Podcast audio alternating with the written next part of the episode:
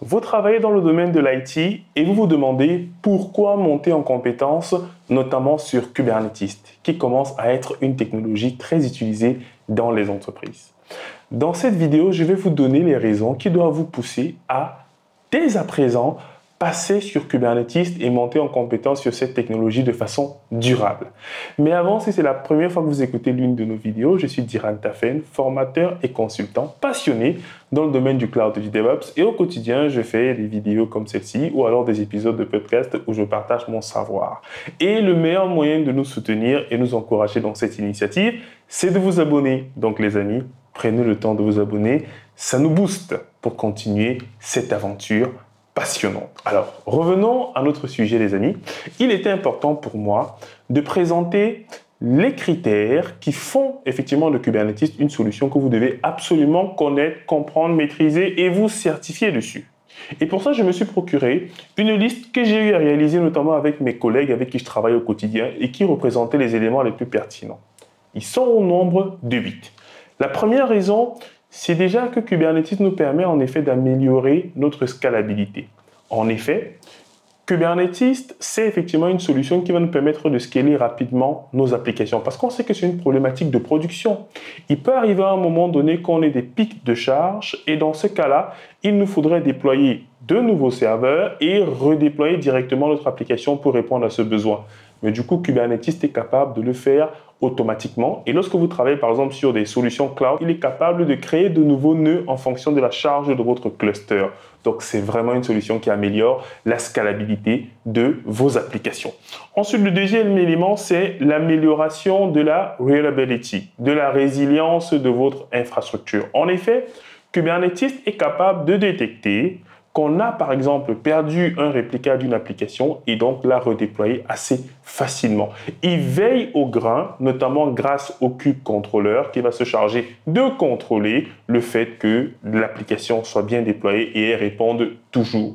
Et il est même capable de gérer notamment certains événements de disaster recovery comme par exemple supprimer lui-même un pod et le recréer si sans qu'il y ait un souci. Donc, il va vraiment nous aider en termes de résilience de notre application. Ensuite, il va nous simplifier notamment le deployment et le rolling update. Donc, pour ceux qui connaissent globalement ces processus-là, quand vous avez une application que vous souhaitez déployer sur Kubernetes, il vous suffit d'écrire un manifeste et tout simplement d'appliquer ce manifeste-là. Et pour mettre à jour votre application, donc ce qu'on appelle généralement rolling update, mais du coup, il vous suffit juste de modifier simplement la nouvelle image, la nouvelle version de votre application et appliquer. Et automatiquement, il va arrêter les anciennes pods, les anciennes versions de votre application et déployer les nouvelles comme par magie. Et il vous permet, en cas de problème avec la nouvelle version, de revenir en arrière. Donc c'est vraiment merveilleux et ça marche très très bien. En tout cas pour les applications de type stateless, parce que les applications de type stateful, c'est quand même un peu plus complexe. Alors, quatrième argument, c'est notamment l'amélioration de l'utilisation ou de la consommation des ressources. En effet, Kubernetes est capable de scheduler vos applications sur le nœud qui correspond le mieux. Donc, il sera capable en fait de répartir la charge sur vos nœuds, notamment en faisant ces calculs. Et c'est bien sûr le rôle d'un outil de clustering, d'un outil d'orchestration. C'est qu'il sera capable en effet de faire les meilleurs choix que vous aurez faits et déployer du coup votre application de la meilleure façon. Et même être capable de déplacer votre application et la mettre sur un autre nœud.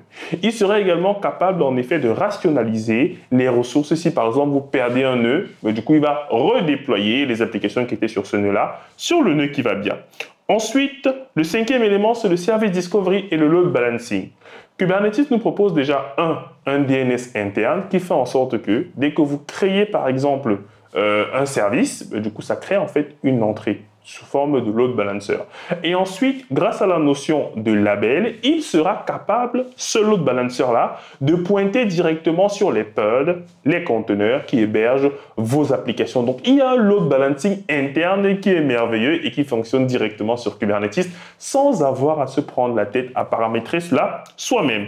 Ensuite, le, on va dire le, sixième point très important, c'est notamment la simplicité en termes de configuration. Pour ceux qui ont eu à gérer des infrastructures de production en on-premise, il fallait effectivement euh, modifier des fichiers, recompiler l'application, la redéployer pour fournir le nouveau fichier de configuration Avec Kubernetes, on peut fournir des fichiers de configuration, notamment en utilisant la notion de config map et de secret. Ça nous permet en effet de rapidement recharger nos applications avec des informations de façon dynamique. Vous avez même des contrôleurs qui sont capables à chaque fois que vous modifiez votre config map, de redéployer votre application immédiatement pour que l'information soit prise en compte. Septième point donc et avant-dernier, c'est l'intégration avec les outils du CI/CD. Vous avez peut-être déjà entendu parler de Argo CD. Alors, sûrement, vous savez effectivement qu'il va nous permettre de faire du continue deployment.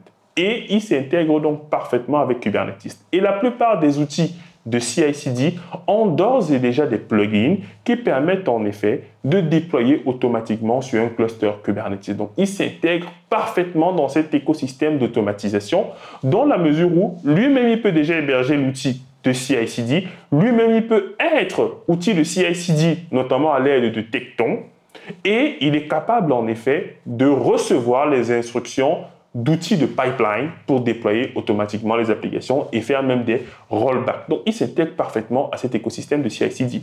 Et le huitième point, bien évidemment, c'est le monitoring et le logging. C'est un aspect très important. Et à ce niveau-là, Kubernetes est extrêmement fourni en tools qui permettent de le faire dont la stack Prometheus est l'une des plus connues, notamment via son opérateur qui permet de déployer directement les dashboards de Grafana, les métriques de base, bref, un truc propre, très propre aux petits oignons et que beaucoup d'entreprises déploient. Donc en fait, il nous propose tout simplement un écosystème merveilleux.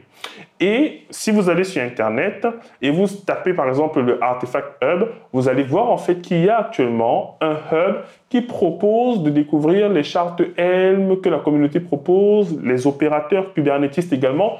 Donc en réalité, il y a un magnifique écosystème qui euh, s'est développé.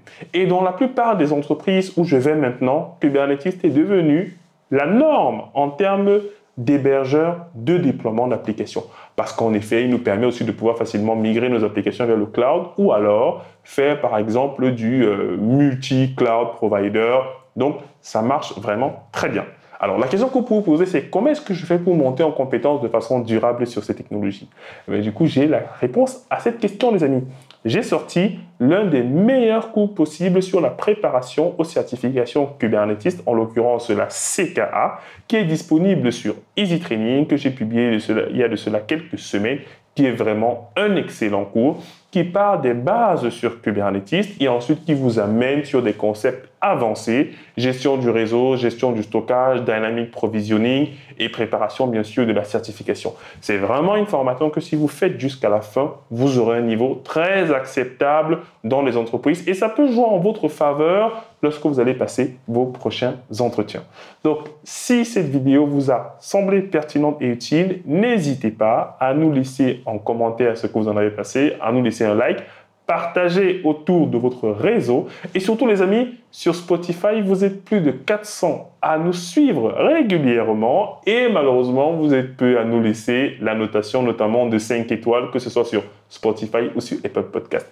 Pour laisser la note, il vous suffit de sortir de l'épisode et de repartir sur la page du euh, podcast et ensuite nous laisser la notation qui va bien.